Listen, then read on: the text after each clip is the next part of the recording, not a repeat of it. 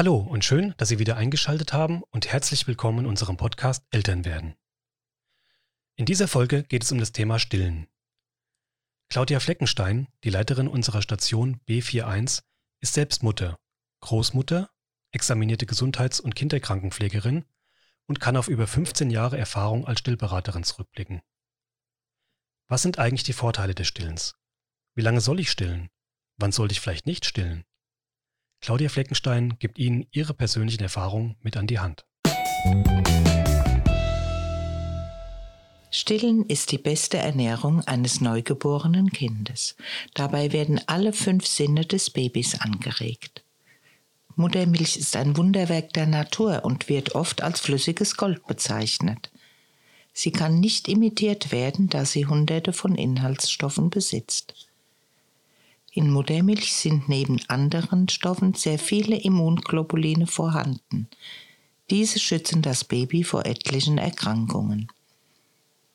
Allergien und auch unsere beiden Volkserkrankungen Diabetes und Adipositas sind bei gestillten Kindern viel seltener. Weibliche Krebserkrankungen sind bei Frauen, die gestillt haben, auch seltener. Stillen verbraucht Kalorien. Stillen spart Geld, mehrere hundert Euro im Monat. Und Stillen spart Zeit. So sieht man schon etliche der Vorteile des Stillens. Muttermilch enthält in den ersten sechs Monaten alles, was ein Baby benötigt. Die Weltgesundheitsorganisation empfiehlt bis zum Beginn des siebten Lebensmonats zu stillen. In dieser Zeit ist es nicht nötig, dem Kind Beikost oder andere Flüssigkeiten anzubieten. Muttermilch verändert sich und passt sich genau den Bedürfnissen des Kindes an. Stillen ist am Anfang ein 24-Stunden-Job, der sich nicht immer nur rosarot darstellt. Es ist ein Weg, den man bereit sein muss zu gehen. In einem Stillinformationskurs bekommt man viele Infos und Theorie an die Hand, um die erste Zeit mit dem Baby so entspannt wie möglich zu verbringen. Zu keinem anderen Thema existieren so viele Ammenmärchen wie zu dem Thema Stille. Uns muss bewusst sein, dass jedes Baby das Recht hat, ein Einzelstück zu sein und Neugeborene verschieden sind. Kinder mit geringen Bedürfnissen gibt es, diese müssen geweckt werden zu den Mahlzeiten oder auch Kinder mit großen Bedürfnissen, bei denen ist man eher froh, wenn sie mal ein Stündchen schlafen. Babys haben erfahrungsgemäß schon einen Rhythmus, und zwar den Rhythmus, den sie im Mutterleib schon hatten. Das heißt, wenn das Baby was für die meisten Babys zutrifft, nachts seine wache Phase hat, so ist die Wahrscheinlichkeit sehr groß, dass es auch nach der Geburt hauptsächlich nachts seine wache Phase hat. Zu Beginn der Stillzeit wird ein Baby acht bis zwölf Mal in 24 Stunden gestillt, um die Milchproduktion anzuregen. Das Angebot der Muttermilch wird immer durch die Nachfrage bestimmt. Das heißt, je öfter man anlegt, desto mehr Muttermilch. Es gibt nur seltene Ausnahmen, wenn ein Kind nicht gestillt werden kann. Medikamente stellen in der Regel kein Stillhindernis dar.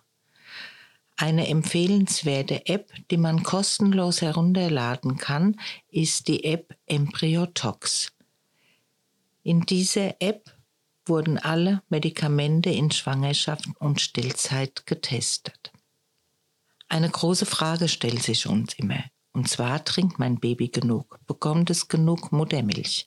Wir sind sehr auf das Visuelle geprägt und welche Menge ein Baby trinkt, können wir oft nicht einschätzen.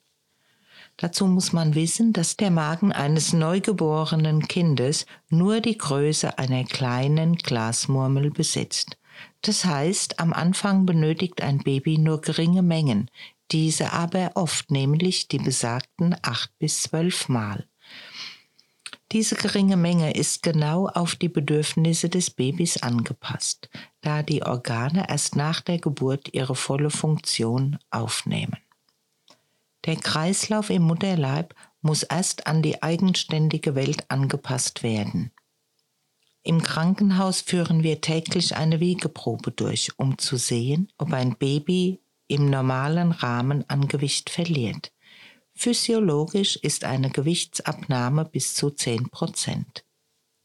Einige sichere Zeichen, dass mein Baby genug Milch bekommt, ist, ab dem vierten Tag bis zur fünf Woche hat das Kind täglich mindestens drei bis vier Stuhlentleerungen und vier bis fünf Urinausscheidungen. Ein weiteres sicheres Zeichen für genügend Muttermilch ist, dass das Baby sein Geburtsgewicht nach 10 bis 14 Tagen wieder erreicht hat. Und nach dem Stillen ist es meist zufrieden. Wir sind als Ansprechpartner rund um die Uhr für Sie da, damit Sie sicher und entspannt die erste Zeit mit Ihrem Baby genießen können. Auf Station gibt es eine IBCLC und eine Stillberaterin.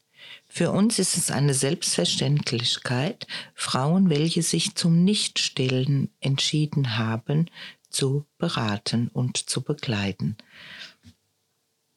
Eine Möglichkeit für diese Frauen wäre, dass sie das Kolostrum, die Vormilch, dem Baby geben, damit es schon mit den ersten Immunglobulinen versorgt ist. Wir bieten jeden zweiten Dienstag im Monat von 10 bis 11.30 Uhr ein Stillcafé an. Dieses findet im Nebenraum der Cafeteria statt und ist ein kostenfreies Angebot und ohne Anmeldung möglich. Das Stillcafé wird vom Fachpersonal begleitet, somit können wir auch auf spezielle Fragen eingehen. Es treffen sich dort Mütter mit Kindern verschiedener Altersgruppen. Damit ist auch der Austausch unter den Müttern sehr kreativ und gibt oft Hilfestellungen. Natürlich kann dieses Stillcafé auch von Frauen, die nicht stillen, besucht werden. Weitere Hilfestellungen und Angebote finden Sie in unserer Broschüre Angebote rund um die Schwangerschaft und Geburt.